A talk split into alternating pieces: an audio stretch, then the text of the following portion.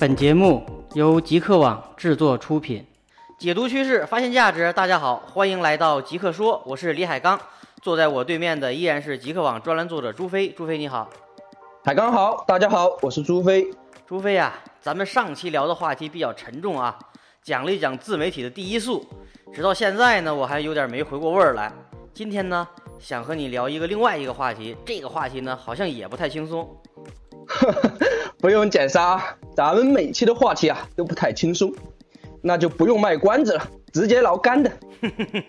好吧，那我就弯弓射箭，照直了崩。今天想和你聊的是一个比较跨界的话题，既涉及互联网，又涉及教育。具体说来呢，就是当前被资本市场正炒的正热的在线教育市场。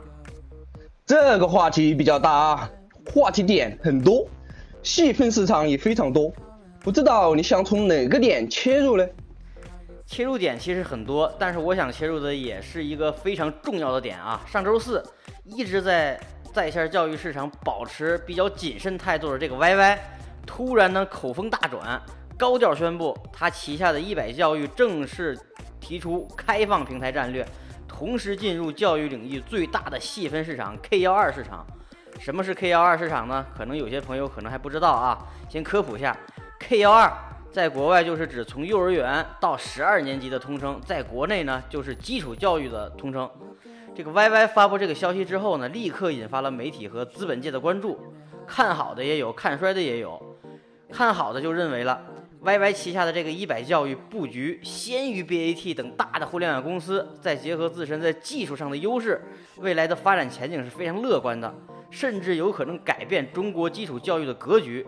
看衰者则认为呢，一百教育发力 K 幺二，噱头意义大于实际意义。该市场的先天特点就决定了它很难成为 YY 的支柱性产业。如果未来发展不是很好，仅是将线下的内容搬到线上，也难以改变现有教育的体制一些的弊端，如填鸭式教育、内容以及教学方法落后、与发达国家教育模式脱轨等等啊。不知道这个事儿你是否关注到了？你自己又有什么观察？嗯，你说的这个事儿啊，我的确是注意到了。看来呀，YY 的自我期望还是非常高的。我注意到啊，这个 YY 的副总裁啊，也就是宜白教育的负责人刘义军啊，就表示，宜白教育啊将继续用互联网思维去做教育，远期目标是啊，在 K 十二领域啊，打造出一个全方位的在线教育平台。哎。看来这个互联网思维啊是老少通吃啊，要把所有的行业都颠覆一遍。不过啊，我并不是十分看好这个事儿，因为在我看来呀，在线基础教育啊，或者是说基础教育的 O2O 啊，根本就是一个伪命题啊，在中国当前的环境下呀，是看不到出路的。你讲的伪命题没有出路，这个观点我感觉有点穿越啊，还是第一次来听说伪命题没有出路。呃，我得到的信息是啊，这个市场非常大，未来的前景十分可观。与你所讲的这个伪命题没有出路正好相反啊，有一个数据就是这么显示的。根据申银万国发布的互联网教育行业深度报告显示。五年后的中国教育培训市场规模将达到七千亿元，七千亿不是一个小数字啊！互联网教育这个在线这块呢，就接近了四千亿，而在这个细分的 K 幺二领域呢，线下产业规模达到了两千亿，线上总规模达到了一千五百亿，这个数字还是非常可观的啊！我不知道申银万国这个数据哈是怎么算出来的，但我的感觉是啊，这样的数据啊，一看就是有问题的。按这么算呢，五年后啊，K 十二在线教育规模哈会占到这个总的在线教育规模的百分之三十七点五，三分之一还要多。这个数据啊还是太夸张了，因为啊 K 十二教育的互联网程度啊不可能做的那么高。原因呢，我认为有两点。第一啊，我国当前的 K 二教育体系啊，除了在所谓的扼杀创新方面饱受批评外，其他方面还是值得称赞的。它在这个维持相对公平啊，防止这个学生啊过早的摄入一些误入歧途啊方面还是比较有效的。就源于我们的 K 十二教育啊，它是一种填鸭式的教育方式，它把学生的时间都占得满满的，这是体制上的问题啊，容不得半分挑战。也就是说，内它向三分之一以上的这个规模都互联网化，我觉得是非常难的。因此啊，留给 K 十二在线教育的只能课外时间。但是这就是我想讲的第二点，在正常上课啊之外的课外时间呢，中国家长们呢对孩子的安排啊是非常非常有计划的。进学习方面的一些安排，就包括一些培训啊、家教啊，以及课外技能拓展呐。但是啊，他们绝不放心把孩子啊交到网上，让他们过早的接触这个互联网，因为啊，他们深知，在中国环境成长起来的小孩啊，他们独立自制的能力啊都是非常脆弱的，一旦脱离这个家长监督这个视线啊。特别是迷上这个五花八门的互联网啊，这个后果将不堪设想。因此啊，中国的大多数家长是不愿意把孩子交给所谓的网络教育平台，何况是交给 YY 这样一个啊游戏、娱乐、社交成分远浓于这个教育气氛的一个平台呢？你不能这样这这么来说啊，感觉你对这个 YY 是非常的不屑啊。不过呢，你的观点个人还是比较认同的，尤其是你提到的线上教育只能是传统教育模式的一个补充。我觉得这件事儿呢，可以分两部分去解读，一部分是从教育本身来解读，另一部分呢是从这个产业两个层面一块儿来解读。哈哈，不愧是总编啊！同样的事情从你嘴里说出来啊，就显得非常专业。我讲的就非常非常。不上道了，哈哈，你继续，学聪明了啊，学会先发制人了。这么严肃的话题还要调侃我啊？除非学坏了。近朱者赤，近墨者黑啊！我记住。好好，你赢了啊！咱把话还得扯回来，咱们接着说正题儿。我呢，感觉呢，从教育层面来讲啊，我觉得这两个关键点是什么呢？第一个就是线上教育只能是补充，第二个呢是就是说。传统教育模式可能更适合中国的，呃，中国的小孩儿。一针见血啊！好的，你继续详细讲一讲吧。众所周知啊，中国基础教育是全球最强的，而做到这一点呢，靠的不是线上，而是线下。这里牵扯到很多深层次的东西，既有。教育本身的问题，也有中国传统文化的问题。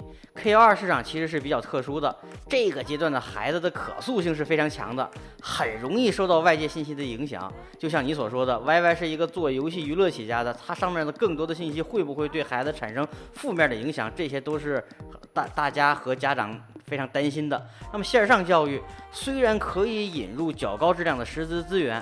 但是它的辐射力度以及对孩子的正面的影响，远不及面对面的这种传统方式。如如果不能够因材施教，轻则学习效果打折，重则会把孩子领入歧途。所以从长期的这个角度来看，中国 K 幺二阶段的教育都是以面对面的线下教育为主，在线课程仅能作为课余的一个补充。这也就是为什么中国在线教育在 K 幺二领域一直没有大起色的根本原因之一。更重要的是啊，这种现状我觉得是基本上是无解的。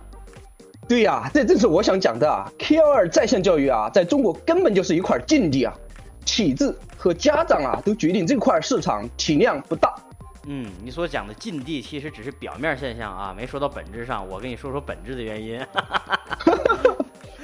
背后真正的原因是啊，这个传统教育模式更适合中国人，也就是说更适合中国的这种思维模式下的呃孩子成长的一个进程。这话怎么讲呢？对于饱受诟病的填鸭式教育等传统的这些教育方式啊，我个人觉得需要理性看待。填鸭式教育在一定程度上可能会扼杀一部分创造力，这个是我是认同的。但是它的给我们带来的实际的益处和效果也是非常惊人的，我本人就受益匪浅啊。众所周知，这个童子功是最厉害的。小时候学到的本领啊，一生都忘不了；而进入成年后学到的这些内容啊，却很容易随着时间的推移，慢慢的淡化。小时候背的一首古诗词，可能当时根本就不懂，也就跟着念什么“床前明月光，疑是地上霜”，到底是咋回事，根本就不知道。但是以后很长一段时间内可能也不懂。但是某一天，你突然哎感受到了这个环境，那个时候的顿悟是你现学的是完全不能相提并论的，远非你用这个一两句话就能说清的。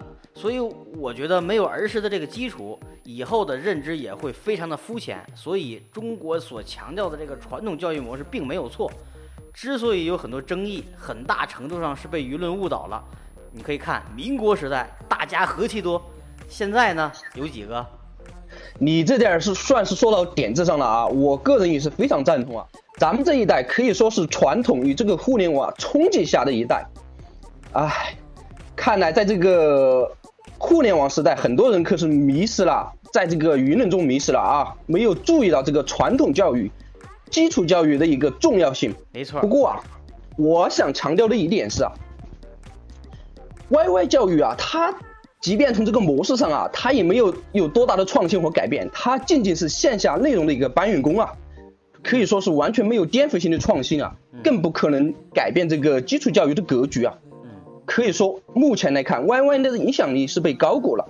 说白了，这个 YY 教育一百在线教育平台啊，它的模式就是简单的将线下的模式搬到网上，制度还是那些制度啊，系统还是那些系统，机构呢也还是那些机构。没有一个颠覆性的创新的理念，你就注定了没有生命力吧？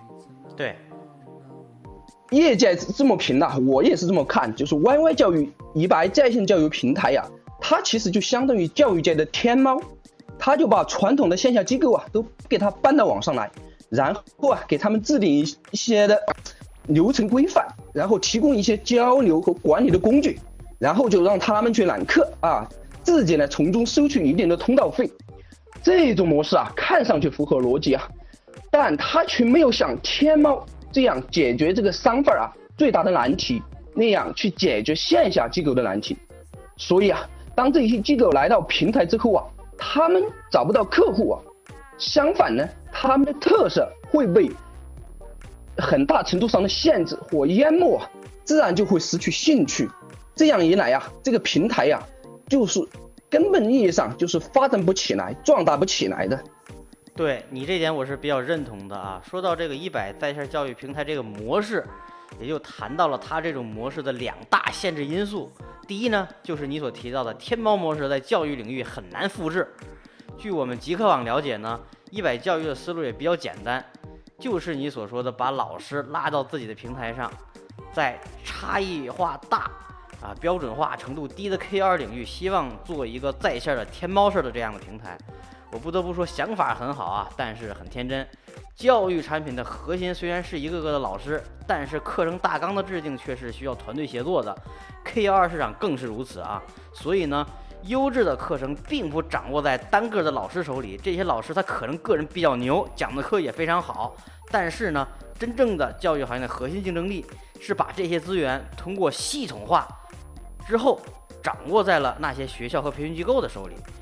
那么在这种情况下呢，这些课程资源就是这些企业的这些这这些学校的核心竞争力。他们不太可能把它放到第三方的平台上，一是有风险，二是没必要。风险怎么说呢？风险就是自己精心设置的课程，好不容易建立起来的核心竞争力放到了网上，非常容易被剽窃。没必要是指啊，现在的技术非常的发达，做一个专属的这种在线教育系统的成本也并不高，所以现在的现状是，大部分学校和培训机构都是自己有自己的平台，在自己的平台上售卖网络课程。YY 的天猫模式，呃，不能说一点吸引力都没有，当然也可以吸引一些人和一些机构入驻，但是我觉得是非常有限的。真正有核心竞争力的很难在这个上面放上，就即便放，可能也会放一些公开课。最后呢，YY 这个平台很可能沦为自说自话。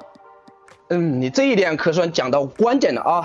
教育企业啊，不太可能将自己的核心竞争力啊公诸于网上啊，这样很容易就丧失了核心竞争力。那你想讲的第二个限制因素又是什么呢？第二点我想讲的就是啊，就算这些企业愿意拿出资源，但是这种聚合平台还是很难解决 K 幺二教育领域的这个核心问题。哈，你比我还狠啊，包括一个一个抖。那你就继续。好，啊，我就继续说啊。据这个媒体的报道呢，YY 教育宣布它开放的这个一百教育在线平台，开放的产品涉及即时互动直播电子教室、课后作业系统、网校管理系统。课后班级圈等等啊，还将通过课程开发、师资培训、资本合作等配套的政策，吸引更多外部的优秀 K 幺二教教育机构进入。可以说他想的是比较全的，以后呢，他给的力度也会持续的增加。但是，我说我这块要来个但是了啊，这种模式 并没有颠覆性的创新，仅是像你所说的将线下的模式搬到了线上，内容规模容易起来。但是这个内这个内容可能并不是核心内容，只不过是一些边边角角的内容，可能可能性更大。所以呢，直到现在，K 二教育的问题并不是缺内容，而是缺精华的内容。这样的问题搬到了线上，实际上还是会有这样的问题。你线上的内容规模起来了，但是如何找到适合的、最优的？最佳匹配的这种内容实际上是非常难的，并且线上有一个问题，线上的资源可能会会比线下的这种匹配更难。庞大的这个资源库中要找到适合的内容，这个就更难了。这就需要平台对学员充分的了解。当然，你可以说通过大数据分析啊，但是这个大数据的分析实际上我觉得是有限的，因为这种了解不仅仅是能力上的，还包括心理上的、状态上的、主观意愿上的。家长的意愿上的等等一系列的这些问题，通过这些学员在平台上的行为数据，其实是比较难得到比较准确的这个数这个判断的。相比线下这种面对面的这个模式的效果会大打折扣。所以平台聚合能解决的仅仅是部分的信息不匹配的问题，而解决不了 K 幺二教育的核心的问题。在教育的领域，我们可以看到那些成功的模式，那些成功的企业。都是满足用户刚需的，比如新东方的英语，你出国必须；公务员的培训，你上岗必须；再如各种的考研培训，各种的资格证认证都是刚需。在 K 二领域也是如此，你如果解决不了用户刚需，那你只是作为一个补充的话，那你的平台商业价值也就远远不如那些。满足用户核心价值的这个核心刚需的这些平台的价值，所以呢，我的感觉，YY 的它的这个一百教育在线平台未来的发展也会受到非常大的挑战。经过你这么一解读啊，那情况就是非常明显的啊，就说看一个模式有没有前景啊，主要看它能不能解决什么刚需型的问题就好了啊。嗯，对，我也是非常认同的啊。嗯，当前呢，其实，在北上广啊大城市啊。一些走在前列的线下教育机构啊，他们其实已经开始在推行一些颠覆性的教育模式。嗯，啊，的确已经让部分的家长啊改变想法，让孩子呢他已经脱离了传统的这个九年义务教育啊，而加入他们。但这样的就比着就我看来哈，这样的情况现在是非常非常少，这样的家庭呢就非富即贵。小孩呢，八九不离十的，以后都往国外送，所以呢，他们敢于去颠覆，敢于不参加现在基础教育，不参加这个九年义务教育啊。但是从大的环境来看，可能还是我们上面讲的这些问题啊。所以我也是这个态度吧。这个 YY 在线教育啊，想要去颠覆这个 K 幺二这个基础教育领域啊，挑战还是大于机机遇的。对，所以说了这么多。呃，总体的感觉就是 K 幺二这个领域不那么简单，就算你要颠覆，可能也是从局部开始颠覆，并且从主流的这个价值观来看，颠覆这种这种局部的颠覆很难，就是完全渗透到整个大的这个环境当中来。我们今天说了这么多，其实呢也都是我们自己的一家之言。市场到底如何发展，还有很多的变量啊。就像你所说的一些，呃，非富即贵的这些小孩们，会选择逃离或者说脱离传统的九年义务教育。毕竟很多的新的这新兴的这些呃家长啊，会有非常自己独到的这些见解和想法。咱们现在在有的这个传统教育呢，也有很多的弊端，但是啊。这种变这种转变能够给我们带来多大的改变，其实是需要持续的观察的。不过最后我还想再提一点，中国的在线教育市场其实是刚刚开始，方兴未艾，未来是否能够衍生出更多有价值的、更多颠覆式的模式也未可知。作为身处其中的我们，一方面要冷静地看待这些市场的虚热和炒作的噱头，又要持续保持开放的心态，随时准备迎接变革，随时准备迎接颠覆性的这种模式。对于 K 幺二在线教育市场来说，整个市场整个商业化的这个进程，实际上我们是看到是持续的发展的，我们呢也会持续的关注。好了，我们今天的内容就到这里了。李海刚、朱飞在极客说为你解读趋势，发现价值。我们下期再见。感谢大家收听，我们下期再见。更多精彩内容可登录极客网官方网站，我们的网址为三 w 点 fromgeek.com，w w w 点 f r o m g e e k 点 c o m。我们的官方微信公众号为李海刚的全拼下划线 c o m l i h a i g a n g 下划线 c o m。